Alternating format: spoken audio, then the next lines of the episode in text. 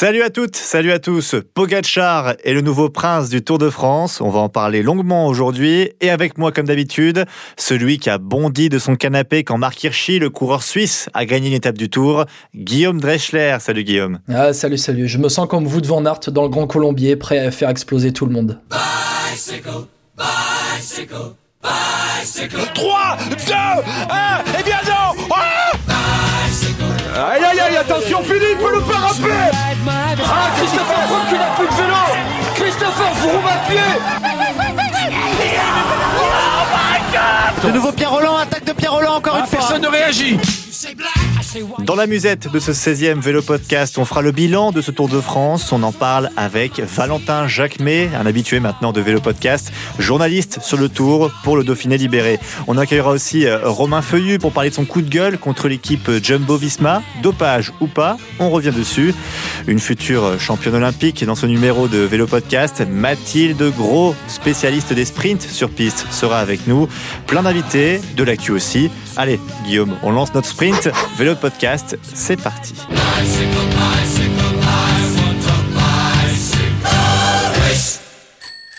Et on commence cette émission avec euh, ben, le Tour de France, évidemment. Victoire de Tadej Pogacar après un sacré rebondissement euh, samedi sur le contre-la-montre de la planche des belles filles, mais on va y revenir. Et pour faire le bilan de ce Tour 2020, on accueille Valentin Jacquemet, journaliste au Dauphiné, et présent sur ce Tour. Salut Valentin.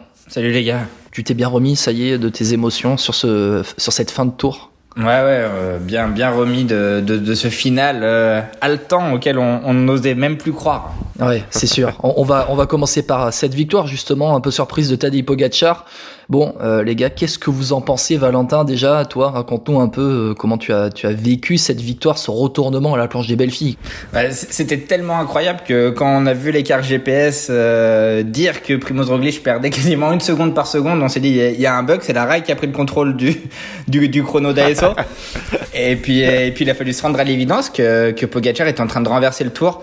Euh, pour être honnête, on a vécu deux semaines qui étaient cadenassées, verrouillées à double tour par par la Jumbo Visma, donc euh, donc la victoire de Pogacar, c'était c'était du pain béni pour nous. Euh, on a jeté tous les portraits à la poubelle euh, qu'on avait qu'on avait préparé sur Roglic, sur le mythique Primoz Roglic. Je vous, avoue que depuis des jours et des jours, on cherchait l'angle l'angle ultime. Et puis voilà, Pogacar, il est il est venu euh, renverser tout ça. Mais quelle classe, quelle classe sur ce chrono. on peut entendre les, les, les, sceptiques, mais, euh, mais en tout cas ce jour-là, il s'est passé quelque chose dans le tour. On se souviendra de 89 et on se souviendra maintenant de, de 2020, je pense. Ce, ce, tour 2020 sera peut-être pas le tour Covid, mais ça sera celui où un gamin de, de 22 piges a, a renversé une institution centenaire.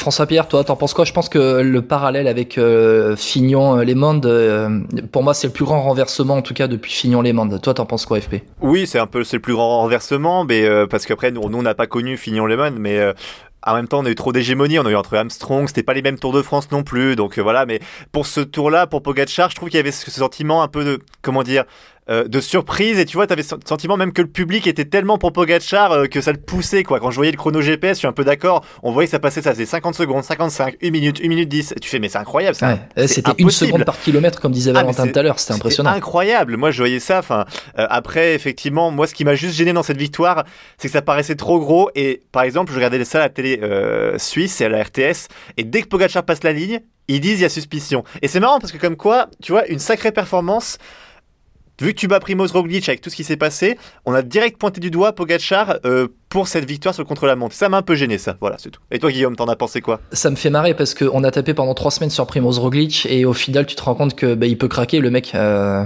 il peut craquer. Alors, c'est tombé sur le contre-la-montre, c'est tombé sur le mauvais jour. Et puis, bah, Tadej Pogacar. Euh, il vient pas de nulle part non plus. Tu vois, il est annoncé pour être vainqueur du Tour de France depuis, euh, allez, depuis 3-4 ans. On sait que c'est impossible vainqueur du Tour de France euh, à l'avenir.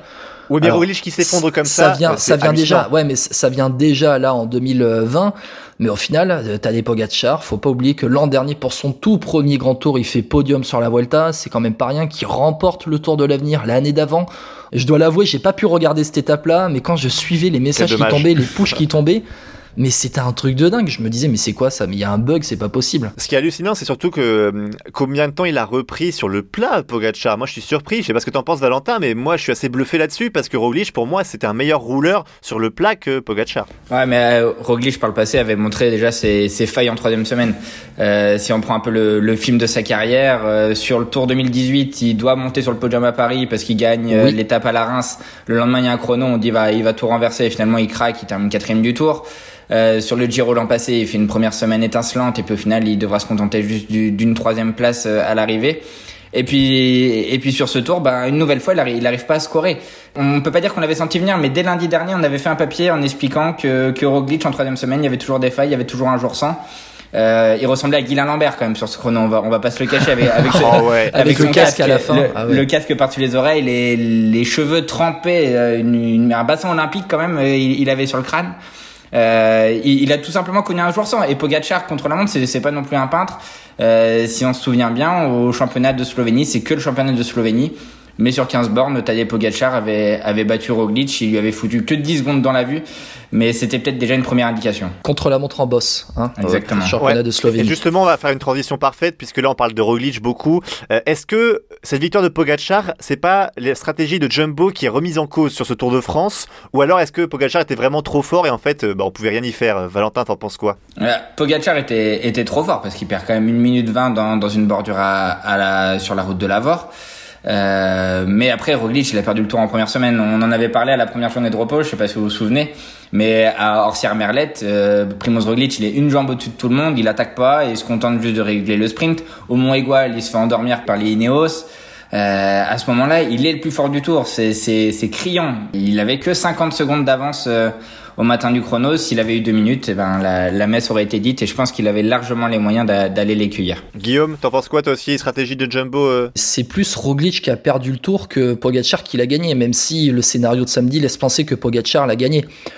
Euh, c'est très juste ce que tu dis, Valentin. S'il a- s'il avait eu deux minutes, euh, ça aurait pas été la même. Mais en fait, c'est que Roglic a laissé espérer Pogacar. Et, et il, est, il est là le souci, c'est que peut-être que si c'était pas Pogacar, si c'était pas un Slovène qui est à la lutte avec lui, mais un autre mec, on sait pas, Egan Bernal, il aurait été plus tueur pour euh, gagner le Tour de France. Mais là, peut-être que parce que c'était un, un jeune compatriote, la pépite de son pays qui est arrivé, il a pas voulu le tuer, il a voulu le laisser monter sur le podium. Et puis, par rapport euh, à sa capacité à ne pas tenir sur trois semaines, dans la troisième semaine, l'an dernier sur la Vuelta, la toute dernière étape de montagne de la Vuelta, l'avant-dernier jour, Il est et collé. c'est Pogacar qui la remporte. Il a failli renverser Valverde pour le podium. Et Roglic était à la traîne sur cette avant-dernière étape déjà. Je m'en suis souvenu, c'est vrai, quand il a craqué euh, à la planche des belles filles. Après, ce qui est bien, c'est que je trouve ça réhabilite le Tour de France dans le sens où quand t'attaques, quand tu, tu mets l'envie, tu fais un, tu fais, euh, voilà, t'es beau à avoir euh, attaqué comme Pogacar et tu suces pas les roues, bah moi je trouve que c'est beau de voir un, un gagnant du Tour de France comme ça, quoi. C'est ce qui montre un Mais peu. c'est est-ce ce que est- ça voilà, réhabilite. Roglic, les gars? Le fait que Pogacar gagne du tout. Pas du tout. Euh, juste euh, un mot peut-être, Guillaume, sur Richie Porte, je sais que ça te fait plaisir qu'il est sur le podium. Ouais, ouais, ouais. Richie porte euh, troisième. On l'a pas vu venir et au final, il a tout écrasé pendant le contre-la-montre. Grosse perf. Franchement, c'est vraiment une récompense à 35 balais de monter sur le podium après des années de lose. Euh, Ouais. Les gars, c'est c'est vraiment, ça fait vraiment plaisir. Quoi. Bah, on a surtout cru qu'il allait encore, il allait encore se faire avoir parce que c'est sur le chemin caillouteux là lors de la, la- la grosse étape de montagne, c'était je- Oui. jeudi du coup. Il où crève. alors, il crève et il change de vélo, etc. Enfin, c'était une catastrophe pour lui. Je me suis dit, le pauvre, encore une fois, il va se faire avoir. Et c'est, ça se finit bien. C'est une histoire qui se finit bien sur ce Tour de France pour lui. Euh, on change un peu Allez, de braquet, Guillaume ouais, Allez. on change de braquet, on va passer à l'une des révélations de ce Tour de France. Euh, Il y a eu Pogacar, ok, mais il y a eu Marc Hirschi, super combatif du Tour. Les gars, vous le savez, je suis depuis très longtemps, je vous avais dit qu'il fallait suivre pendant ce Tour de France. Alors bon, du coup, vous en pensez quoi de ce Suisse Euh, Valentin, vas-y. Quel talent, quel talent. Et, et dès le deuxième jour à Nice, euh, comme, comme tu dis, on, on, on savait que, c'est- que c'était pas un inconnu, mais quand, quand il à deux doigts de sauter à la Philippe sur la promenade, sur la promenade des Anglais, on dit, on dit ce, ce môme-là, est-ce qu'il va pouvoir tenir trois semaines? Mais en tout cas, c'est c'est grand ce qu'il fait. Et puis après, il y a, il y, a, y a la Reims où ça passe tout proche, et puis il y a cette, euh, il y a cette étape à Saran où c'est à la pédale quoi qui, qui, qui va s'imposer. Ah ouais. Euh, globalement, euh, Hirschi, ça- il symbolise vraiment cette équipe Sunweb qui a ébloui ce Tour de France. Comme quoi, on peut peser sur euh, sur un grand tour sans jouer le général. On peut peser sur la course tous les jours avec des, des coups de tactique et qu'est-ce que c'est mérité de que ce que vous disiez sur Pogacar quand on attaque, et eh ben sur ce tour-là, et eh ben on pouvait gagner. Et, c'est un très très bel enseignement. Je suis assez d'accord. Et moi, ce qui m'éblouit avec ce gamin, c'est que il y a le culot, tu vois, à chaque fois, même avec des gros coureurs, bah, d'attaquer, d'y aller, tu vois. Moi, je pense qu'il faut qu'il progresse encore un petit peu, mais c'est tellement prometteur. Enfin, moi, je veux, je veux tellement le voir sur les classiques ardennaises, Liège. Euh, enfin, je sais pas. Après, j'arrive pas trop à savoir si c'est un coureur qui pourrait être amené à faire les grands tours. Il me paraît un peu trapu, mais en tout cas sur les classiques, je suis impatient de le voir arriver. Ouais, euh, on va, faut, faut, arrêter le fantasme comme quoi on est un grand coureur que si on joue les grands tours. Je pense que, que Marc Hirschi, c'est un formidable chasseur d'étapes, hmm. c'est un formidable coureur d'un jour, et il a que 22 ans, quoi. Donc. Euh, Alors, Ouais, je te dis ça, mais c'est parce qu'en Suisse, on, estime, on estime presque que Hirschi pourrait faire le grand, enfin, un grand tour. Hein, c'est pour ça que je te parlais de ça. Ouais, ouais. mais euh, en, soi, oui, tout, tout, tout est possible aujourd'hui. Tu, il fait que, je crois, il fait que 60 kilos. Enfin, pour, euh, il est pas très grand. Il fait un 74, donc il, donc il peut, il peut avoir un, profil euh, dans ce type-là. Je pense que les, les, les Flandriennes, là, il va faire Gangwevelgem, le Ronde. Euh, on pourra avoir des premiers enseignements de, de la suite de, de la carrière qu'il qui peut avoir. Bon, passons au français maintenant. Euh, on va résumer un peu ce qui s'est passé sur trois semaines de ce Tour de France pour nos Français. Deux victoires d'étape, Julien Lafilippe, Nance Peters, une onzième place au général pour Guillaume Martin, Julien Lafilippe qui porte le maillot jaune pendant quelques jours. Euh, bref, est-ce que le bilan. Benoît moi, je mettrais... maillot à poids pendant 14 maillot jours. Maillot à poids, c'est vrai aussi. Euh, le bilan, moi, je le mettrais inquiétant. Euh, Valentin, t'en penses quoi euh, Moi, je, pense que, le bilan est totalement faussé par le Tour 2019 qu'on a vécu l'an passé. C'est euh, l'an passé, c'était feu d'artifice tous les jours. Il y avait l'épopée d'Alaphilippe, Philippe, Pinot qui, qui, joue le général, et on était arrivé à Nice tous avec, les valises remplies d'espoir. finalement, peut-être que, c'était ce Tour 2019 qui était un peu hors norme, mais ce Tour 2020 qui est, plus dans la norme malheureusement des, des Français. À la Philippe, on savait très bien qu'il allait pas pouvoir refaire l'épopée de, de 14 jours en jaune mais il sort quand même avec une étape, euh, il, porte le maillot pendant, pendant trois jours. Euh, Thibaut Pinot, c'est quand même la, malchance qui, qui, a une nouvelle fois frappé. Et Guillaume Martin, bah, il, est à sa place. Quoi. Son, son début de tour était peut-être, euh, il disait un peu trop de, de, son niveau, certainement. Valentin, je vais aller dans ton sens. Mais en fait, je vais aller un peu plus loin. Euh, quand on voit le Tour 2019, ben justement, il faut que ce soit une base pour le futur et qu'on qu'on vise plus haut à chaque fois. C'est la première fois depuis 2013 qu'on n'a pas un Français dans le top 10 du Tour de France. Et là, pour moi, c'est inquiétant. Ça veut dire que si Pinot et Bardet ne sont pas là, Barguil aussi, Pierre Roland, en fait, c'est des mecs ben, qui sont pas tout jeunes non plus, qui sont pas sur le début de leur carrière. Donc, en fait, si ces mecs-là sont pas performants, derrière qui on a? Guillaume Martin, il est là, il arrive, mais il est pas tout jeune non plus.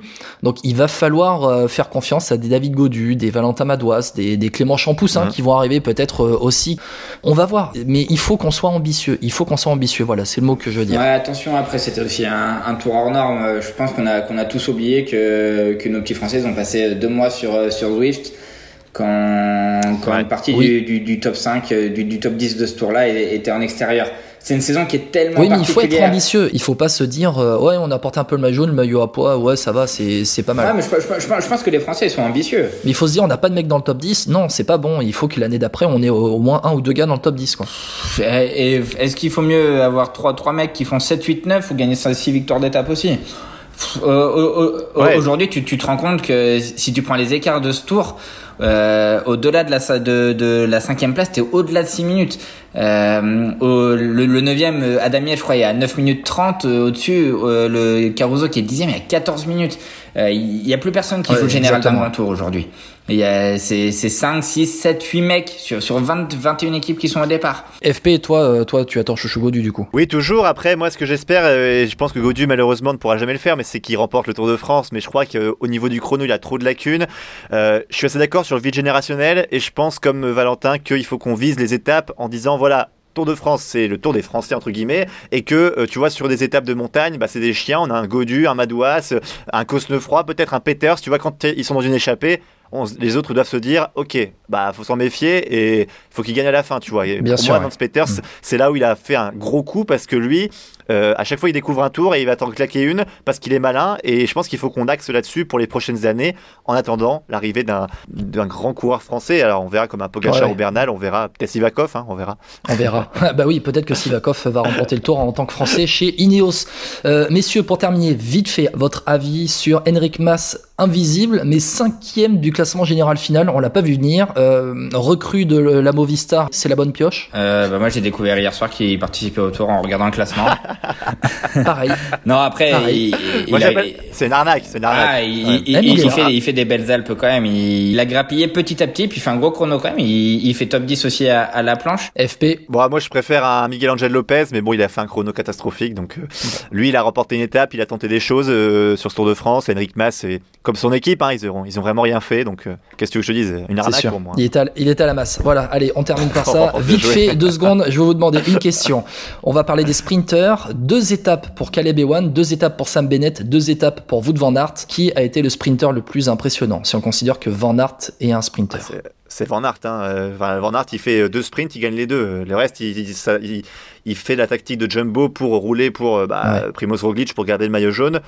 Pour moi, le plus impressionnant, même si Bennett euh, met fin à l'hégémonie Sagan, c'est Van Aert. Quoi. D'accord, Valentin. Ouais, je, suis, je suis assez d'accord. Moi, je, je veux juste dire un truc. Je suis très très déçu par Julien Lafilippe, euh, qui aurait dû remporter ce maillot vert à Paris. Guillaume. je l'ai attendu sur le podium et que Sam Bennett lui pique le maillot vert. Je trouve ça totalement scandaleux. Parce non, mais moi je trouve ça ça scandaleux s'est la stratégie Ça d'équipe. s'est pas joué à grand chose. On rappelle, Guillaume, que tu avais parié que Julien Philippe serait maillot vert sur ce Tour de France. hein. Ça s'est joué à 230 points. C'est Ah ouais, pas beaucoup. Il hein. termine septième. Il termine septième juste devant un Pogacar. Voilà. pécule. non, non, ah, Bon, ah, après, voilà, allez, après mais- moi je suis d'accord. C'est Wout van Aert, c'est c'est clairement le, Ouais. le, coup- le sprinter le, le plus imp- le plus impressionnant de ce tour. Quel coureur quand même. C'est sûr. Merci messieurs, je suis d'accord avec vous. Votre Van Aert 20e du tour en plus, euh, en plus d'avoir caqué deux Mm. étapes au sprint. Bon, merci beaucoup, Valentin, d'avoir été avec Valentin. nous. Merci. Et puis tout de suite, on retrouve Romain Feu parce qu'il a un coup de gueule à faire passer. Il a mis le feu hein, sur le- les réseaux sociaux avec sa polémique sur le dopage. On l'écoute dans quelques instants. Aïe aïe aïe, attention Philippe, le parapet Et il y en a un qui a placé un sacré coup de gueule juste avant la fin de ce Tour de France. C'est Romain Feu, ancien maillot jaune sur le Tour de France. Ouais, il a mis un sacré bordel, on peut le dire. on avait fait un débat avec lui sur le dopage euh, ben, pendant, pendant le confinement. Vous pouvez le retrouver sur Facebook, Twitter et les différentes plateformes d'écoute sur lesquelles on est. Et on l'accueille tout de suite d'ailleurs. Salut Romain. Salut, salut. Bon, Romain, t'as allumé un, un sacré feu avec euh, ton interview dans Ouest France la semaine dernière. Euh, face aux performances incroyables de Jumbo Visma, tu dis dans cette interview notamment cette phrase qui a été reprise partout. Ceux qui connaissent le vélo savent bien que ce n'est pas normal. Et face à- justement à cette polémique, euh, Romain, je me je je pose la première question. Est-ce que tu regrettes tes propos ou pas déjà? C'est souvent ce que les gens de- se demandent là sur les réseaux. Bah, disons que ça a pris quand même une assez, euh, une assez grosse ampleur. Euh, le truc, en fait, c'est parti un petit peu d'un tweet euh, humoristique où je disais quand même un petit peu le, fond de ma pensée, c'est clair. Euh, parce qu'il y a une ultra domination quand même de l'équipe Jumbo, même si euh, il y a eu un renversement voilà sur sur la fin. Mais j'avais deux tweets qui étaient ouais un petit peu un petit peu vifs. Un à, à l'encontre euh, de la Jumbo, euh, voilà parce que sur- surtout suite euh, à la prestation de Wood Van Aert où on a vu qu'il a fait exploser le peloton avec euh, bah, les Barguil, Quintana, euh, enfin Dans le Grand voilà, Colombier, ouais, c'est ouais, ça C'est après le Grand Ouais. Colombier, ouais. Et puis un autre aussi, euh, plus dirigé euh, vers, euh, vers la Slovénie, avec ce côté un petit peu euh, prudent et interrogatif sur les performances des Slovènes. Parce que le tweet, euh, je, je rappelais que c'était quand même un pays euh, de seulement 2 millions d'habitants. Je, sais, euh, je crois que, ouais, euh, la, enfin, Mhm. la référence, c'est un peu la taille de, de la Gironde et avoir deux coureurs en, en tête du, du Tour de France sur euh, d'un si petit pays que, que ça. Un 3800e, je crois, que j'ai mis de la population mondiale. C'est quand même un- assez, euh, assez, assez marquant et c'était peu probable quand même. Ouais. Voilà. Bon, après, Romain, c'est pas comme s'ils en sortaient tous les ans quand même, des, des pépites comme ça. Non, mais non, non, mais je, je mets ça en, voilà, c'était un petit peu ce truc-là. Et puis bon, je sais très bien aussi qu'il y a le scandale Anderlas Ah. qui était euh, dont le fief, Ouais. euh, approvisionnement, tout ça, réseau, c'était la Slovénie.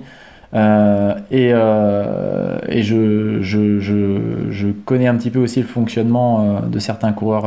donc voilà. Est-ce que tu as eu des appels depuis ou pas, par exemple, de gens du, dans le milieu encore, peut-être, je sais pas, de la Jumbo Visma par exemple, toi qui as déjà été à vacances soleil, peut-être des Néerlandais que tu as dû croiser à ce moment-là? Et ben il se trouve que le responsable communication de la Jumbo Visma, c'est le même que celui qui était responsable de com de la Vacance Soleil. Donc euh, Ah voilà. Donc euh, mais j'avais même pas fait attention, j'avais même pas fait attention à ça. Donc euh, voilà. Et euh, donc il m'a juste envoyé un petit. euh, Qu'est-ce que tu Ouais. veux dire, euh, Romain Qu'est-ce que tu veux dire, Romain, par là Voilà. Bon. T'as l'impression qu'on t'a mal compris ou t'as l'impression. Est-ce que parce qu'il y, a y eu des choses assez virulentes sur les réseaux sociaux, notamment, hein, par rapport à ce que tu disais? Ouais, complètement, complètement. Mais après, euh, moi, c'était déjà d'une par rapport à ce, ce problème d'inéquité euh, par rapport à l'utilisation euh, des cétones. Euh, parce que pour le reste, euh, j'ai pas de preuves, je sais juste comment fonctionnaient euh, un petit peu les équipes néerlandaises il y a il y a cinq ans encore. depuis, j'ai plus forcément les contacts, mais je sais que c'était pas forcément les le même respect des règles que dans les mhm. équipes françaises. Et encore, nous, Vacances Soleil, euh, ils avaient adhéré au MPCC, chose que n'avait pas fait à l'époque euh, Rabobank. Voilà. Mais quand tu dis euh, il y a encore 5 ans, tu savais comment ça se passait, euh, c'est-à-dire on n'est pas aussi regardant sur la lutte antidopage? Bah, Disons que des choses qui peuvent être interdites en France. Euh, euh, là-bas, c'était pas, euh, c'était pas, c'était pas considéré comme interdit. C'était, c'était du tolérable, quoi. voilà. Est-ce que as juste, c'est une question un peu générale, mais est-ce que tu as aimé ce Tour de France malgré tout, euh, avec cette hégémonie de la Jumbo-Visma qui nous rappelle forcément de mauvaises images du cyclisme au début des années 2000 Est-ce que tu as aimé ça ou pas? Ouais, j'ai pris quand même beaucoup de plaisir à regarder la façon de courir des, des Sunweb, par exemple. Euh, mhm. Là, ouais, j'ai bien aimé. Il y a eu des offensives sur des étapes où on s'attendait pas forcément à ça. Après, euh, très sincèrement, sur euh, beaucoup d'étapes, j'étais pas là. Les étapes de sprint, euh, je regardais pour, être, pour voir vraiment les 5-6 derniers kilomètres. Les étapes de montagne, quand c'était un petit mhm. peu plus intéressant, oui, j'ai regardé. le contre-la-montre, j'ai regardé aussi. J'avais même de la peine pour Roglic, hein. malgré ce que j'ai pu dire sur la, mhm. sur la jumbo. Je pense que c'était c'était touchant. Le voir comme ça aussi avec avec son casque un petit peu euh, sur l'arrière. Euh, Est-ce que ça t'a pas fait un peu changer d'avis ou regretter un peu ce que tu, ce que tu avais pu dire euh J'ai ressenti en le voyant, le voyant humain comme ça ou quoi, j'ai ressenti un petit peu de, ouais, presque de, presque de culpabilité parce que je, je suis pas quelqu'un de méchant du tout. Mais très honnêtement, ça me fait, ça il est aussi victime un petit peu d'un système, euh, d'un système aussi où les coureurs sont poussés aussi à avoir des résultats et tous les moyens sont, sont bons. Et, euh, et je sais très bien que en France, le coureur, sa santé, elle est préservée et c'est pas forcément le cas, euh, la priorité première ailleurs. Romain, quand tu as allumé un peu cette mèche avec, avec cette interview, tu étais un peu le seul à parler. Mmh. On peut le dire quand même, tu étais un peu isolé. Mais depuis là, euh, avec cette fin de Tour de France, on, a vu Stéphane Hulot, euh, porteur du maillot jaune en 96, qui a parlé mmh. aussi, euh, qui a dit qu'il ne regardait plus. Alors déjà, d'une, qu'est-ce que tu penses de ce qu'il a dit? Euh, parce qu'il a dit que ça, lui, ça le faisait vomir, notamment ce qui a été, euh, ce qui a été fait pendant le Tour de France. Et est-ce que tu te sens moins seul d'un coup? Oui, carrément. Bah, ça, franchement, ça, ça, fait du bien parce que après, je le sais que je suis pas seul. Je suis pas du tout le seul à penser ça, mais il y en a plein qui ont peur. Il y a des managers qui ont peur aussi, peut-être euh, de le dire parce que euh, ils se disent, bah voilà, si on l'ouvre, les sponsors, ils vont peut-être moins investir dans le vélo parce que voilà. Cette parole qui a été prise par par Stéphane Nello, elle fait forcément, elle fait forcément du bien, même si je ne suis pas peut-être pas sur le dopage mécanique parce que moi mes convictions elles sont elles sont différentes. Euh, j'ai vu quelques petits reportages, notamment de euh, Villardi sur à l'époque sur Stade 2, sur bah, c'était Roglic d'ailleurs qui était mis en cause. Thierry euh, sur sur un moteur dans son cadre avec la caméra thermique, ils avaient vu que c'était plus chaud. moi perso, ça j'ai du mal, moi j'ai du mal à y croire parce que le système, le système hongrois, la Gruber Assist, il y a quand même un surpoids du vélo. Euh, donc voilà, j'ai du mal à suivre, euh, à suivre Stéphane là-dessus. Mais après, j'ai mes convictions personnelles d'une sur l'usage des cétones et sur l'optimisation et sur des produits qui sont aussi inexistants et euh, on s'en rend souvent compte après de toute façon. Hein. mais je suis pas sans ignorer aussi le staff de la Jumbo Visma qui a eu des affaires avant. Euh, bah pareil pour UAE d'ailleurs. Hein. voilà, donc il y a beaucoup de choses qui font que. Bah, après, la Jumbo Visma, c'est la continuité de la oui, complètement, oui, c'est ça, mais justement, ouais, c'est c'est alors les chiffres qui sont donnés, c'est 80% du, du, staff qui est commun. Euh, bah ouais, je, crois que c'est je pense que c'est, je pense que c'est vraiment ça, ouais. ouais. Mais ça, Merci euh, beaucoup. Juste, ah, excuse-moi ah, François Pierre, la toute dernière question en quelques mots, Romain. Est-ce que ça veut dire que parce que on a euh, le 80% du staff du staff de Jumbo Visma qui était chez Rabobank euh, et par exemple le patron de l'UE Team Emirates euh, qui était à l'époque chez Sony Duval, qui était mm. voilà Giannetti, est-ce que ça veut forcément dire automatiquement qu'il doit y avoir suspicion et qui sont euh, mêlés euh, au dopage aujourd'hui Non. Euh, alors, suspicion, suspicion, euh, suspicion, il y a suspicion et suspicion. Il y a une prudence qui doit être mise par rapport aux performances et on peut pas regarder aveuglément le truc en se disant bah voilà on peut avoir 100% confiance en ces, en ces personnes-là. par exemple un Guillaume Martin, ses performances même lui, il peut être, on, peut suspecter, on peut suspecter, mais forcément, il a quand même beaucoup plus de hmm. crédibilité. Parce qu'il n'a pas terminé premier. Mais c'est pas, c'est pas que ça, c'est aussi le, c'est aussi le discours, cette sagesse qu'il a, cette, voilà. Hmm. Il, y a, il y a aussi tout ça. Alors, euh, Pogacar, euh, on peut pas dire qu'il, on peut pas dire qu'il est pas sage, mais le pauvre, il a pas de chance. Il est slovène, il est dans une équipe en plus qui a. Euh, s'il était chez AG2R la mondiale, par exemple, bah, on se poserait quand même beaucoup moins de questions.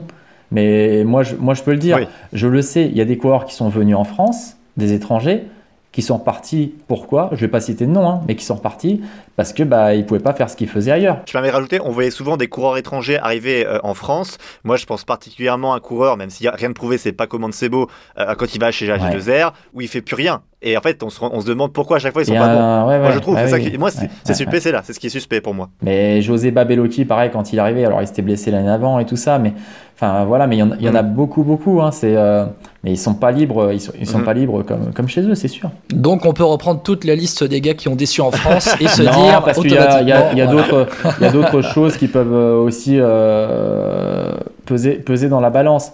Mais, mais globalement, c'est sûr que la France, euh, les managers sont, sont intègres. Il n'y a pas de, a pas de choses qui sont organisées euh, pour la performance et la santé est quand même priorisée.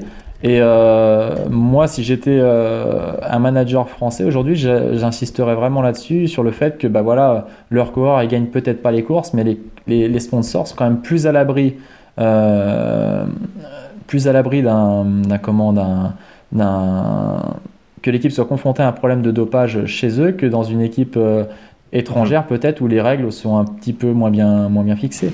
Euh, et puis voilà. Bah merci beaucoup Romain d'avoir été avec Romain. Voilà, bon avec plaisir.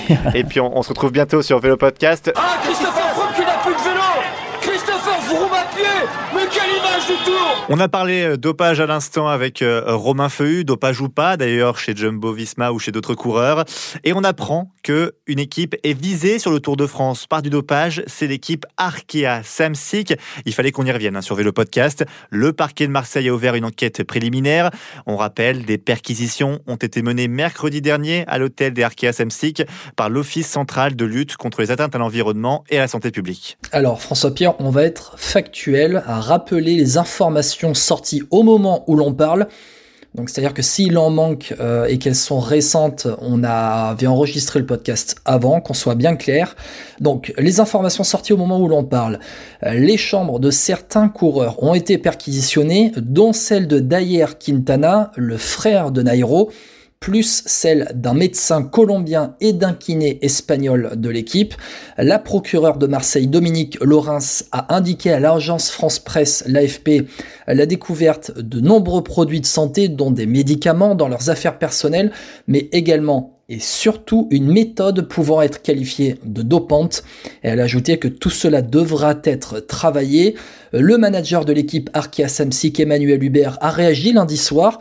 Il confirme la perquisition menée à son hôtel au soir de l'arrivée au col de la Lose. Il ajoute qu'elle n'a concerné qu'un nombre très limité de coureurs ainsi que leur entourage proche non salariés de l'équipe, et ça on va y revenir, et que si l'enquête venait à confirmer des pratiques de dopage, l'équipe Arkea Samsic euh, prendrait des mesures très rapidement, les mesures qui s'imposent. Autrement dit, Emmanuel Hubert pourrait licencier les personnes en question.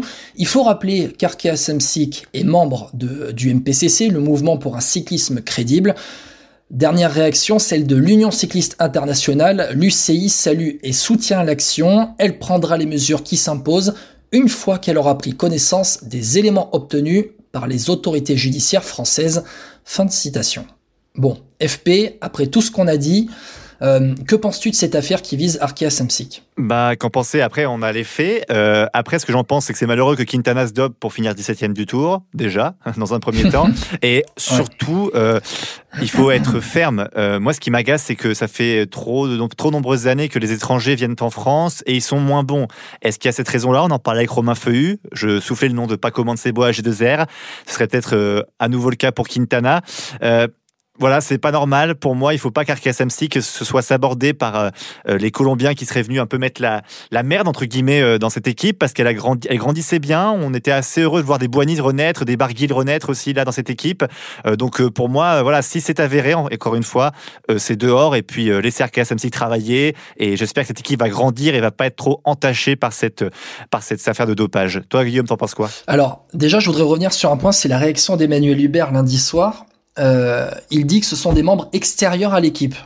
Ce qui est quand même très bizarre dans un Tour de France plongé dans une bulle à cause du Covid. Non, je crois que quand il, quand il veut dire extérieur, je crois que c'est parce qu'ils sont pas salariés par l'équipe, je pense. Hein. Eh, exactement. Mais alors du coup, on va ça, ça resserre les taux parce que l'équipe normalement est censée être dans une bulle, n'approcher personne euh, extérieur à l'équipe extérieure à la bulle, une trentaine de personnes. Donc on en revient aux perquisitions euh, chez le médecin colombien et le kiné espagnol qui ne seraient donc pas des salariés de l'équipe mais des prestataires. C'est donc, on peut imaginer un entourage ramené par Quintana lors de son euh, recrutement. Alors attention, on est, on est euh, factuel. Pour l'instant, la perquisition s'est confirmée concernant la chambre de Dayer Quintana. On parlerait aussi des chambres de Nairo Quintana et de Winner Anacona. Ça, pour l'instant, on n'a pas la confirmation à 100%. Mais en tout cas, on, pourrait imaginer, je vais prendre des pincettes pour le dire, une sorte de mafia colombienne euh, à l'intérieur de l'équipe Arkea Samsic. Et c'est quand même très triste. Euh, dans un Tour de France, en fin de Tour de France, où on a des polémiques concernant Jumbo Visma, on en a parlé avec Romain Feu, et je terminerai en parlant de Mauro Gianetti, qui est le, qui est le boss de l'UAE Team Emirates, l'équipe de Pogachar, vainqueur du Tour. Affaire à suivre donc, on verra bien ce qui va se passer euh, pour Arkea Samsic, on vous en parlera évidemment dans Vélo Podcast. De nouveau Pierre Roland, attaque Roland encore ah, une fois. Personne ne réagit. Et on passe à l'actu. Bon, on a parlé longuement du Tour, mais attention, maintenant le Giro arrive déjà dans deux semaines. Et la grande course de préparation a eu lieu pendant la deuxième semaine du Tour de France. Tirreno Adriatico a été remporté par Adam Yates devant Geraint Thomas. Une belle revanche hein, pour l'un des leaders de la Ineos. On reverra les deux Britanniques au départ du Tour d'Italie en Sicile, départ le 3 octobre. Autre coureur en vue, François Pierre, attention, repère-les bien. En préparation des championnats du monde de, cette semaine, Michael Woods et Mathieu Van Der Poel, tous deux vainqueurs d'étape. On sait sur qui il faut miser maintenant. Bon, allez, autre course qui fait parler, le Tour du Luxembourg. Un tour remporté par l'Italien Diego Ulissi de la team Emirates, l'équipe de Tadej Pogacar. La course a vécu plusieurs polémiques. Les coureurs se sont arrêtés lors de la deuxième étape parce qu'ils considéraient que les routes étaient trop dangereuse, avec trop de voitures garées trop proches de la route. Et lors de la cinquième étape, attention, écoutez bien, dans une descente, les coureurs se sont retrouvés face à un camion qui était garé en contresens une chute de plusieurs coureurs, rien de grave heureusement. Ouais non mais c'est honteux de voir ça quand même, un camion sur le Tour du Luxembourg, enfin je trouve ça, euh, c'est une image terrible pour ce tour-là. S'ils imaginaient une promotion, c'est pas pour ah, tout de suite. C'est clair, hein. je pense qu'il y en a certains qui vont pas y retourner. Bon, on continue avec les courses qui se déroulent pendant le Tour de France avec une belle perf d'un Français au Tour Slovaquie. Rudy Barbier a remporté la dernière étape. Euh, c'est un des rares sprinteurs français qui marche bien cette année. Il avait remporté notamment une étape sur le Tour du San Juan en début d'année. Et Cocorico aussi chez les femmes, hein, mais au Giro féminin. Cocorico, avec certainement la plus grosse course féminine sur route, hein, le Giro féminin. Victoire de la française Evita, musique de la FDJ Nouvelle-Aquitaine Futuroscope. Elle a remporté la dernière étape. On a reçu plusieurs fois son directeur sportif Stéphane Delcourt dans Vélo Podcast. À noter, sa leader Cécile Utrup Ludwig, la danoise, termine quatrième du général final. Un Giro remporté par la néerlandaise Anna van der Breggen. Annemiek van Vleuten celle qui écrase tout depuis le restart notamment, eh bien elle a dû abandonner à mi-course après une chute alors qu'elle portait le maillot rose, fracture du poignet gauche et elle a d'ores et déjà déclaré forfait pour les championnats du monde. Bon, passons au transfert avec euh, la prolongation un peu inattendue, faut l'avouer, euh, de Mathias Franck chez AG2R. On avait presque oublié que le Suisse ah, était encore coureur chez AG2R. Il a hum. prolongé d'un an. Il retrouvera Greg Van Avermaet avec qui il a couru chez BMC. Et comme on l'avait dit euh, dans le vélo podcast du mois d'août, BMC qui devient la nouvelle marque de vélo pour l'équipe AG2R euh, l'an prochain. Et les pépites sont à l'honneur en ce moment, François Pierre. Parle-nous un peu d'un certain Thomas Pitcock. Ah, le Britannique de 21 ans qui sera au départ des mondiaux avec les élites dimanche. Alors lui qui a encore un espoir, hein, ça fait partie de la génération e- Evenpool, tout ça. Il a écrasé le Tour d'Italie des moins de 23 ans au début du mois. Vainqueur final, plus trois étapes et classement de la montagne, ça nous rappelle quelqu'un. et après sa perte sur le Baby Giro, la Ineos serait sur le point de le faire signer pour la saison prochaine. Peut-être qu'il va mettre enfin un peu de concurrence à Oigan Bernal, Pogachar, etc. Ça fait plaisir à voir. Et autre pépite, Pavel Sivakov pourrait devenir français. Ah, tu le vois déjà le train Sivakov Godu Pinot. Oh en tout cas, c'est bien parti parce que Pavel Sivakov, qui est formé en France, on le rappelle, et qui vit en France depuis son plus jeune âge, euh, ses parents sont russes. Hein, c'est pour ça qu'il avait choisi la Russie il y a plusieurs années, aussi par rapport à la concurrence hein, à l'époque. Euh, mais samedi, hein, au contre-la-montre, il a déclaré qu'il était assez surpris d'avoir autant de soutien, surtout dans les Pyrénées. Pavel Sivakov qui a rajouté aussi qu'il n'a pas encore pris de décision, mais que ce soutien fait pencher la balance. Affaire à suivre donc, mais la tendance est plutôt positive pour qu'il devienne français. Croisons les doigts, il a dit qu'il devait euh, discuter avec Thomas Vauclair pour voir ce qu'il aviendrait de son futur. Euh, passons, François Pierre, aux prochaines grandes courses à venir avec bah, les championnats du monde qui arrivent dès cette semaine en Italie à Imola. Ouais, ils devaient avoir lieu en Suisse à la base, mais à cause euh, du coronavirus, elles n'ont pas eu lieu là-bas. Le sélectionneur de l'équipe de France, Thomas Vaucler, qui a annoncé sa sélection un peu avant le départ de la dernière étape du Tour. Le leader des Bleus, ce sera évidemment euh, bah, Julien Lafilippe hein, de la de Quick Step, le plus en forme. Pour l'accompagner, on aura Julien Bernard de la Trek, Kenny Elissonde de la Trek, Valentin Madouas de la Groupama FDJ, Guillaume Martin qui a fait une belle 11e place sur le Tour de France de la Cofidis, Rudy Mollard de la Groupama FDJ, Quentin Paché qu'on a vu beaucoup de fois à l'avant sur ce Tour de France et Nance Peters, vainqueur d'étape sur le Tour de France. Il a quand même dit aussi qu'il voulait pas, donc Thomas Vauclair, hein, qu'il ne voulait pas sacrifier l'équipe tout pour Alaphilippe mais euh, qu'en gros, si ça tourne pas en faveur du français, il y aura peut-être des cartes à jouer. On pense à Amadouas ou à Martin. Et les femmes, euh, François Pierre, seront emmenées par la championne nationale bleu-blanc-rouge, Audrey Cordon-Rago, mm. euh, très en forme hein, depuis le restart début août. Et pour te compléter, François Pierre, Rémi Cavagna et Benjamin Thomas seront là pour le contre-la-montre qui se déroulera vendredi. Rémi Cavagna, très performant lors du contre-la-montre de la planche mm. des belles-filles samedi sur le tour. On rappelle que Thibaut Pinot était présent sélectionné mais a déclaré forfait à cause de ses problèmes de dos, tout comme Warren Barguil qui lui est en méforme. Alors bon, François Pierre, on en a parlé là, tu viens de nous dire qui était euh, présent dans cette équipe de France pour les mondiaux. C'est une belle compo, non? Ouais, c'est une belle compo. Bah, par rapport aux forces du moment, je voyais pas d'autres coureurs qui pouvaient euh, aller, euh, vu le parcours de Imola, euh, dans cette équipe de France. Donc clairement, oui, je pense que j'aurais presque fait les mêmes choix que Thomas Vauclair. J'aime beaucoup cette équipe parce qu'il y a de l'envie, il y a de l'audace avec des Peters, des Madouas, des Mollard. un Guillaume Martin peut accompagner assez loin la Philippe. Un Quentin Paché peut rouler au départ. Julien Bernard, c'est l'équipier modèle. Franchement, non, non. Bernard et Elisson de Peters, c'est des gars qui peuvent rouler très longtemps. Ouais, c'est ça. Ouais, donc, c'est une belle équipe de France. Moi, je, je vois pas mieux. Après, bon, tout dépendra évidemment Philippe et s'il y a un coup entre temps euh, avec des outsiders, peut-être qu'un Français peut se glisser là-dedans. Il y a quand même très très fort en face.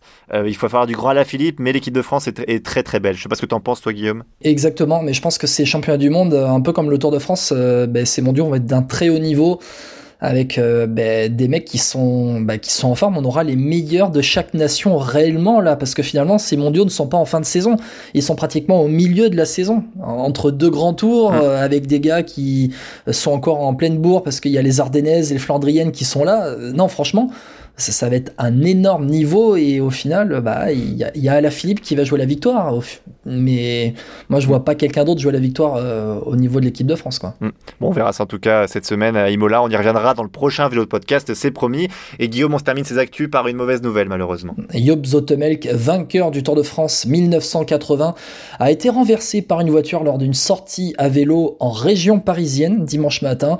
Il souffre de plusieurs fractures. Ses jours ne sont pas en danger mais une fois encore, une fois encore, la route se partage. T'as touché un petit chèque de la, du ministère des Transports? Exactement. 10 secondes, oh là là, ça va se jouer à la seconde, ce tiré de Adriatico C'est incroyable 3, 2, 1, et bien non oh Il seconde. Et sur Vélo Podcast, on repère les talents, et croyez-moi du talent, notre prochain invité en a beaucoup. Guillaume, est-ce que tu peux nous donner son palmarès? Alors, c'est une spécialiste de la piste, championne d'Europe du Kérin à 19 ans, championne du monde junior du Kérin en 2017, médaille de bronze de la vitesse aux mondiaux l'an dernier, et tout ça à seulement 21 ans. Mathilde Gros est avec nous. Salut Mathilde. Salut à tous. Salut Mathilde. Bon Mathilde, euh, on a fait un peu ton palmarès. Tu veux faire les Jeux Olympiques de Tokyo euh, l'année prochaine. Alors raconte-nous un peu comment se passe ta préparation avec euh, ce report des Jeux. Alors c'est vrai qu'on a tous été un peu chamboulés, je pense tous les athlètes parce que c'est, enfin c'est inédit. Hein. Et du coup, euh, j'ai fait trois mois de, de, confinement chez moi dans le sud euh, avec toute ma famille. Donc ça faisait huit ans que c'était pas arrivé.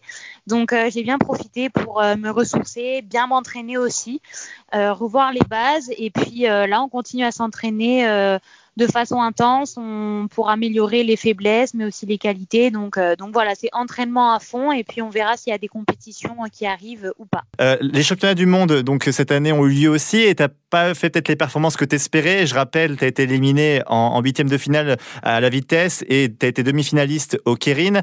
Euh, C'était un peu décevant pour toi? Oui, ça a été, euh, ça a été assez décevant parce que euh, j'aurais voulu bah, ramener une belle médaille. Euh, après ces Jeux, c'est une année euh, olympique, le niveau était très élevé.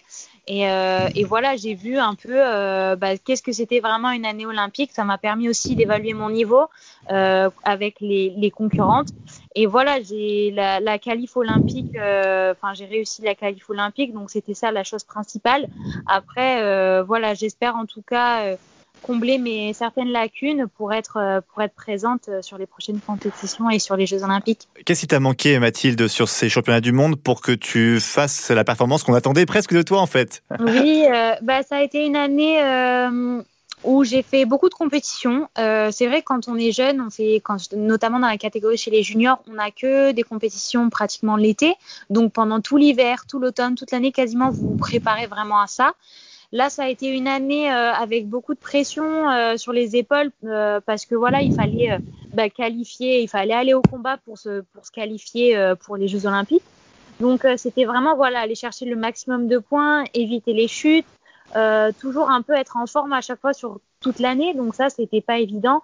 Et, et, voilà, je pense que peut-être j'ai un peu du coup un peu mal géré cette année parce que du coup il y a beaucoup de pression et, euh, et, beaucoup de fatigue liée aux compétitions.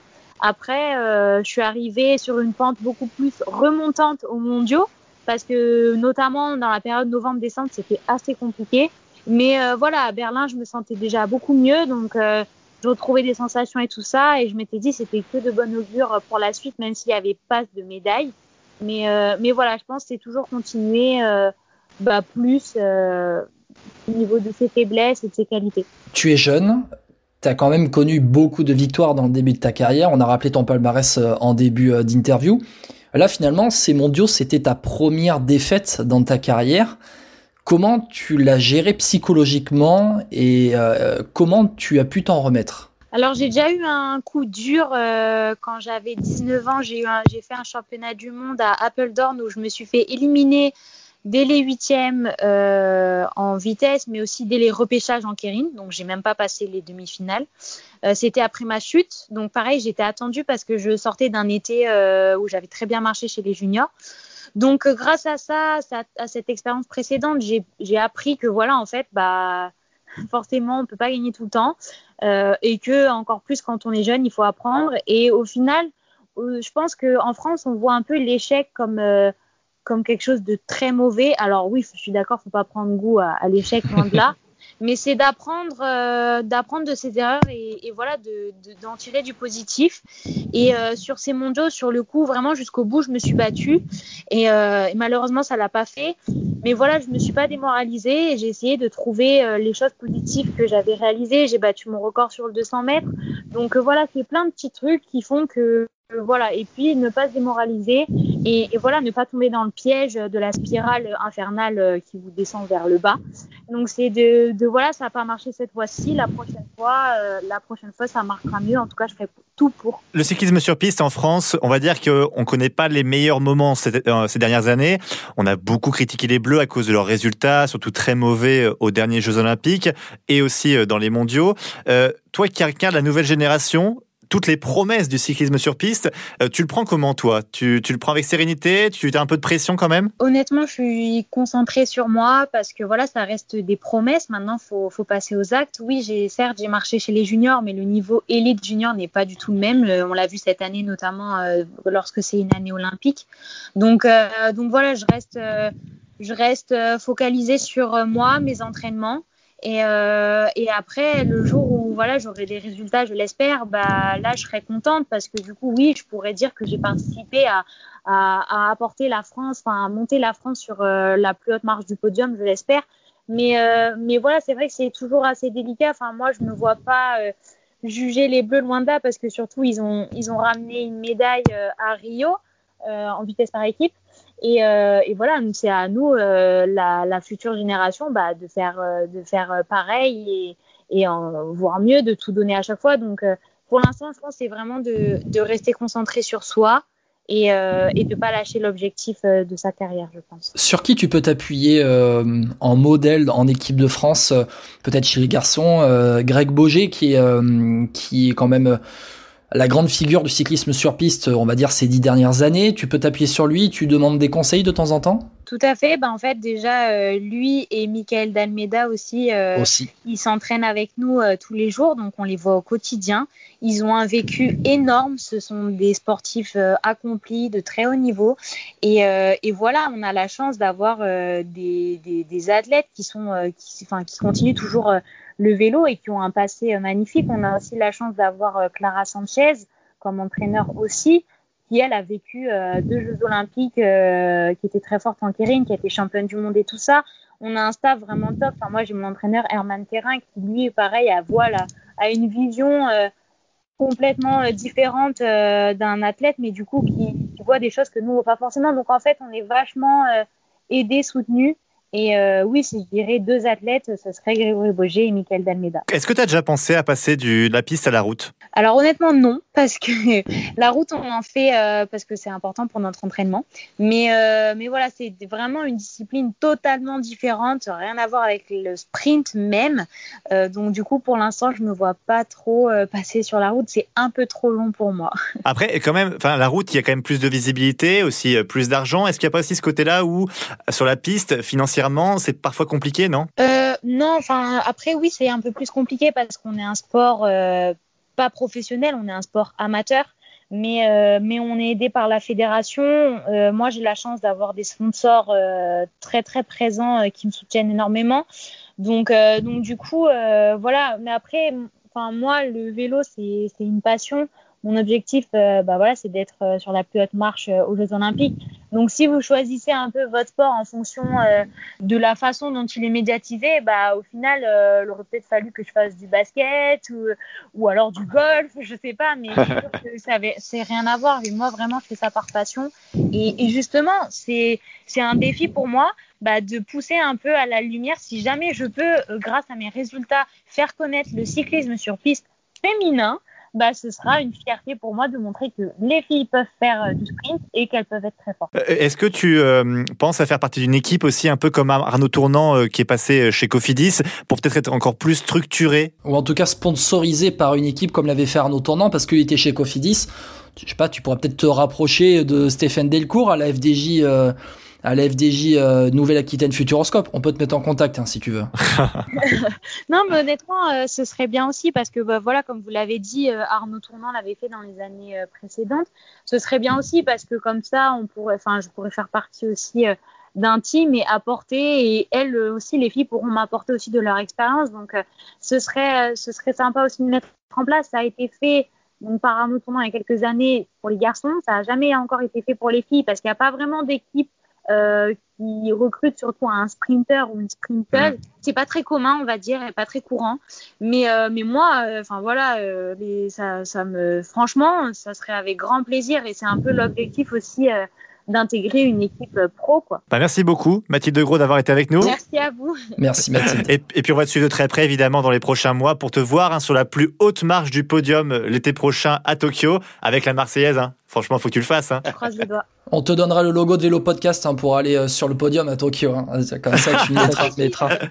Bah, merci beaucoup en tout cas Mathilde Gros. À bientôt. Bon, ben on arrête Bah non, c'est pas fini. Ça y est, c'est enfin l'heure du quiz FP et euh, pour euh, ce quiz, on a, on raccueille, on, on accueille de nouveau Valentin Jacquemet du Dauphiné pour t'affronter et pour te battre. Ouais, je pense que ça va être compliqué Voilà. là. Il était sur le Tour de France, donc euh, pff, il est chaud là. Ah, je, suis- je suis dans Normalement, il est chaud patate. Valentin, Mais- ça mais- va En plus, attends, j'espère qu'il y aura un contrôle antidopage à la fin, hein, qu'il n'y ait pas trop de cétone du côté de Valentin. Non, non, je suis que à la vitelle. que la Vitelle. On retient, on retient, on retient euh, la Vitelle. Euh, le groupe vit bien, vous inquiétez pas. On va commencer ce quiz donc, messieurs. On va le dire, c'est un quiz spécial Tour de France 2020. Bon, forcément, euh, on l'a vécu pendant trois semaines. Un Tour de France qui est enfin allé au bout malgré toutes les tous les problèmes d'avant-tour sur le Covid. Je vais pas vous parler du Covid, vous inquiétez pas. Mais on va partir tout de suite pour le quiz de Vélo Podcast. C'est parti. Messieurs, on va commencer avec une première question. Et vous demandez en rapidité qui a remporté le plus d'étapes? Euh, Pogacar. Pogacar Ouais, c'est Valentin. Oh, Valentin qui nous dit Tadej Pogacar Je montre la vidéo, là. qui remporte trois étapes. Trois étapes Tadej Pogacar à la Reims, au Grand Colombier et le contre-la-montre à la planche des belles filles. Ça fait 1-0 pour Valentin dans ce quiz de fin de vélo podcast Je me fais déjà avoir. contre François Pierre. C'est honteux. Attention. Toujours en rapidité. Quelle équipe a remporté le plus d'étapes? Sunweb. Non. Ah non, bah non, Team Emirates. Oui. Ah oui, putain, Christophe. Ah ouais. Et ouais, François Pierre, c'est Ah ça. Un point pour François Pierre. Yes. Trois étapes pour Pogacar, plus une pour Alexander Christophe à Nice. Ça fait donc quatre étapes devant la Sunweb. Trois étapes. Euh, on passe en effort curseur, messieurs. Attention. Euh, Peut-être que vous pouvez vous prendre une petite feuille, un petit crayon à côté pour vous aider. Mhm. Attention. C'est bon, vous êtes prêts? Ouais, ouais, c'est bon. Ouais. Ça fait un partout hein, dans ce quiz de, de vélo podcast entre Valentin et François Pierre. François Pierre n'a jamais été aussi proche d'une victoire. Il est à égalité du coup. Il a la jambe qui tremble. Je veux. ça, je suis pas bien là. Il, il est comme Roglic au départ du contrôle à la montre. J'ai mis mon casque trop petit. Attention, effort curseur. Je vais vous demander dans l'ordre le classement général du Tour de France 2020. Dans l'ordre. Dans Avec- l'ordre, c'est-à-dire qu'on on peut aller jusque 100.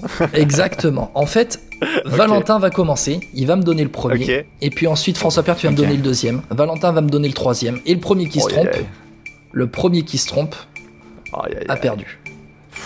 Watch. Voilà. Euh, bah, Vous êtes chaud J'ai la main, du coup. Valentin, c'est parti. T'as la main. Premier. Tadej Pogacar. François Pierre, le de deuxième. le deuxième. J'ai pas envie de dire le deuxième, mais bon, je vais le dire quand même. Primoz Roglic. Ok, Valentin, troisième. Richie Porte. François Pierre enchaîne. Michael Landa. Ouais. Henrik Mas. Oui. Bon, Miguel Angel Lopez. Oui. Tom Dumoulin. Oui. Ah, bien joué. Euh, Uran, je crois. Huitième, Rigoberto Urán. Valentin. Adam Yates. François Pierre, le dixième. Ah, dixième, c'est Caruso. Ça, j'ai. Valentin, le onzième. Guillaume Martin, premier français. Ouais, ouais, ouais. Exactement, à 17 minutes. Euh, François Pierre, le douzième. oh, Attention. putain. Euh, je crois que c'est Valverde qui est derrière Martin. Exactement. Valverde, douzième. Putain. Attention, c'est serré. C'est serré. Cet effort curseur, on le rappelle. Il y a un partout entre François. Pierre et Valentin. Valentin, le treizième du général. Euh... Euh, Carapaz. Ouais, Richard Carapaz de la Ineos. Bien joué, c'était chaud patate. Attention, François Pierre, je veux le 14e du classement général. Putain. Euh, 14ème. Oh là là. Euh, C'est un Français Allez, oui, on arrive vers la 14e place, je peux t'aider. Oui, c'est un Français. Ah, c'est euh, Barguil Oh, c'est un Exactement. scandale. C'est un scandale. Ah oui. Barguil. Ouais, bah attends, et Valentin, c'est François Pierre, faut lui donner, euh, faut lui faut lui donner un peu d'aide, quoi. Voilà. Allez, Valentin, je veux le 15e du classement général. J'ai pas la nationalité, moi. Euh, écoute, tu en, tu en as besoin? Euh... Allez, au, Attends, pa- attends, au attends. À panache. partir de la 15e place, euh, vous avez le droit à une erreur. Ok. Euh... Putain, j'hésite entre, entre deux. Euh... Sepkus. Exactement, Sepkus, 15e du Oh classement là. général de la Jumbo Visma, le 3e Jumbo Visma du classement, 15e. François Pierre, le 16e du général. J'ai le droit à une erreur, hein, tu m'as T'as dit. le droit à une erreur, ouais, ouais. Je crois que c'est Quintana, non? Non, Ah merde, putain. Euh, ah oui, faut que j'en donne un là. Ouais, faut, faut que t'en donnes un. Ah. Ouais. Mince, euh, Il n'y a pas Bilbao dans. Pélo Bilbao, 16ème, bien joué. Oh, oh, oh, oui. Bien joué, bien joué, bien joué. Valentin, le 17ème du général, c'est qui Euh, bah, je, je crois que c'est Quintana du coup. Exactement. Oh. Nairo. Quintana, 17ème. François Pierre. Ah, mais je- Alors, je, je vous rappelle, euh, je vous dis quand vous avez le droit à une erreur, c'est une erreur par euh, proposition. C'est-à-dire que là, pour le 18ème, tu peux encore te, encore te tromper. Ah. Voilà. Ah, ok. Donc, euh, est-ce qu'on n'est pas sur du Reichenbach Non, Euh, Je crois que c'est un. mais- Ah, 18ème. j'ai regardé, j'ai regardé les 20 premiers tout à l'heure, c'est pour ça que ça me fait rire en plus. Allez, FP, il faut, euh, faut se lancer Pour un là. sujet. Euh, Pierre Roland? Ouais, Pierre Roland, 18ème. Oh, bien joué. je- je Exactement. faire- Valentin, 19ème. La victoire, elle vaudra 3 points dans cet effort curseur. Ouais, mais le, le quiz se terminera demain matin, je crois. Exactement. Exactement. non, non, on n'est Euh, pas on encore est à quoi, la fin du 19e quiz. On est 19ème du classement général. Euh, Je sais pas, Marc Solaire. Non, C'est ça un, rapproche. c'est un équipier À lui Ouais. Euh, Carlos Verona. Exactement. Carlos Verona, 19ème. FP, 20ème, t'as pas le droit de te louper. Bah non, tu l'as dit tout à l'heure, Wout van Aert. Ah, exactement. Allez, 21ème, Valentin. Putain, on va loin là quand même. Ah, quand même, hein Ah ouais, 21ème. Ouais, je retente mon Marc Solaire. Exactement. 21ème, Marc Solaire. Allez, François Pierre, 22ème du général du Tour de France 2020. Oh, c'est bien Reichenbach, il est quand même Euh, non, tu n'y es pas. Ce n'est Ah. pas Reichenbach. Allez, là, on va arriver vers. Tu vas te tromper là, je pense là. Euh, Un je, espagnol. je peux pas t'aider C'est quoi? Un espagnol. Euh, Qu'est-ce qu'on a pas dit? On a dit qui Bilbao. vu en. Landa, Vu en échappé dans la troisième semaine. Izaguirre? Ouais, Gorka Izaguirre. Oh, Ah, oh, oh. Je pensais pas qu'il allait trouver. Euh, Valentin, le 23ème du général. Euh... Reichenbach Ah, Reichenbach. Non, ce n'est pas Reichenbach. Non, non, ce n'est pas Et Purée, Reichenbach. il a fini combien Reichenbach Allez, Euh, Valentin, 23ème. tu, tu sais ce qui est le pire, c'est que j'ai le 25ème mais le 23ème, putain. Je me doute. Un Euh, Colombien. Ah, Chavez? Allez, Esteban Chavez. 24ème, François Pierre. Reichenbach Oui, Reichenbach. Oui, oui. Valentin, 25ème. Kenny Elissonde. Voilà. François Pierre, 26ème. Euh. Ça fou, fou, fou. Qu'est-ce que je peux dire Allez, faut se lancer, faut se lancer, faut se lancer. Euh. 26ème, euh, Thibaut Pinot. Non, ce n'est pas Thibaut Pinot, Ah. mais c'est un français. Allez, vas-y, faut se lancer Ah, c'est maintenant. un français. Euh. C'est. Euh, merde, ah putain. Euh, non, c'est. Ah Ouais. euh, Comment il s'appelle Ah ouais. C'est. Euh, Mollard. Non Et voilà, Non. il a craqué, il Ah, a merde. craqué, François Pierre. C'était Michael Ah. Chirel, 26ème du Oh Tour de non, France. merde, ouais. Et les. 3 points de cet effort curseur vont à Valentin. Ah, même J'ai des crampes, les gars. Ah, euh, là, c'était chaud. On arrive à la fin du quiz. Il reste deux minutes encore avant la fin de ce quiz. C'était chaud. Ouais, ouais, effort curseur, on est allé jusqu'au 25e du classement général dans cet effort curseur. C'était pas mal comme jeu, c'était vraiment pas mal. Franchement, ça m'a vraiment plu. Moi, je sais pas pour vous, mais euh, vous nous en direz euh, Ouais. plus euh, en commentaire. Allez, on continue, messieurs, sur la rapidité. Qui a été le premier maillot à poids du Tour de France? Euh, Grelier. Grelier. Valentin. Ah, je t'avais aussi. Ah. Fabien Grelier de la Total Direct Energy. Valentin mène 5 à 1 dans ce quiz. Ça va être très très chaud. Attention. Combien, toujours en rapidité. Combien y a-t-il eu de porteurs du maillot jaune? 5. 5. Ah putain, ouais, je suis en train de compter. Eh merde. oui, Valentin a Ah. juste 5. Alexander Christophe, Julien Alaphilippe, Ouais.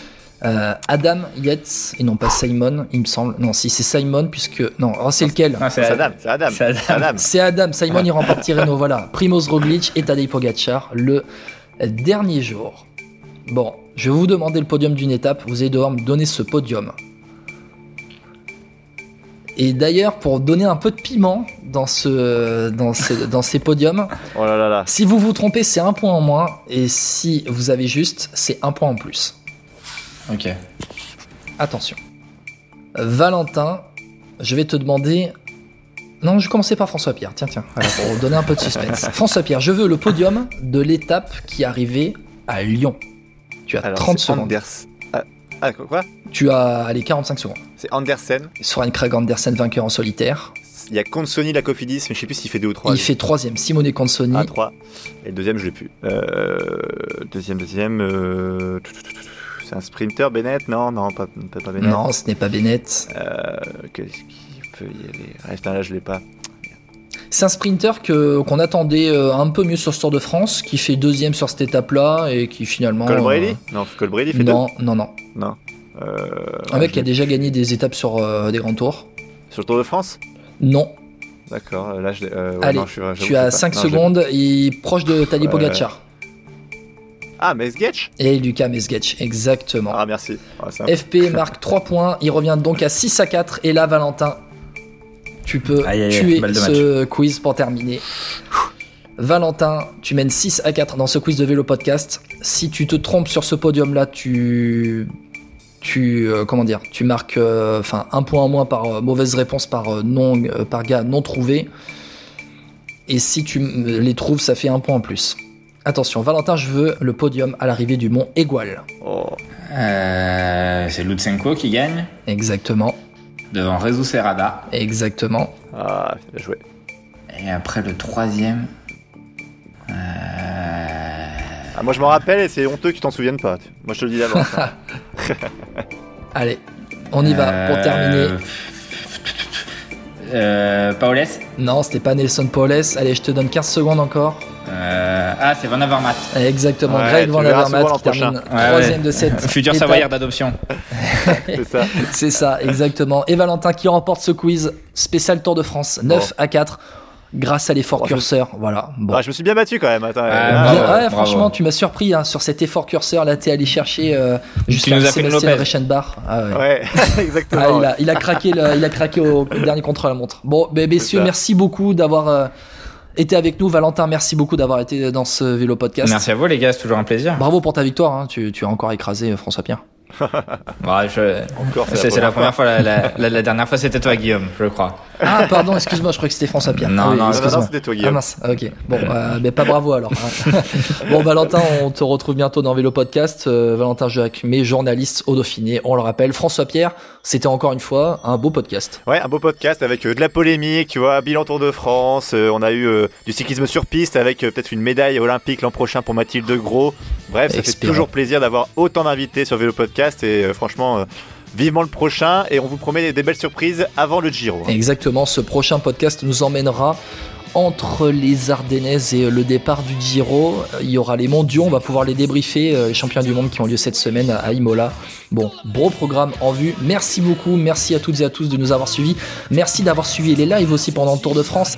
Euh, pratiquement 2000 auditeurs sur, euh, les, sur les trois lives en, en cumulé, c'est franchement euh, c'est énorme. Merci beaucoup Merci, ouais. et on se retrouve euh, à la fin de ce mois de septembre, début du mois d'octobre pour le prochain Vélo Podcast. Ciao ciao Salut à tous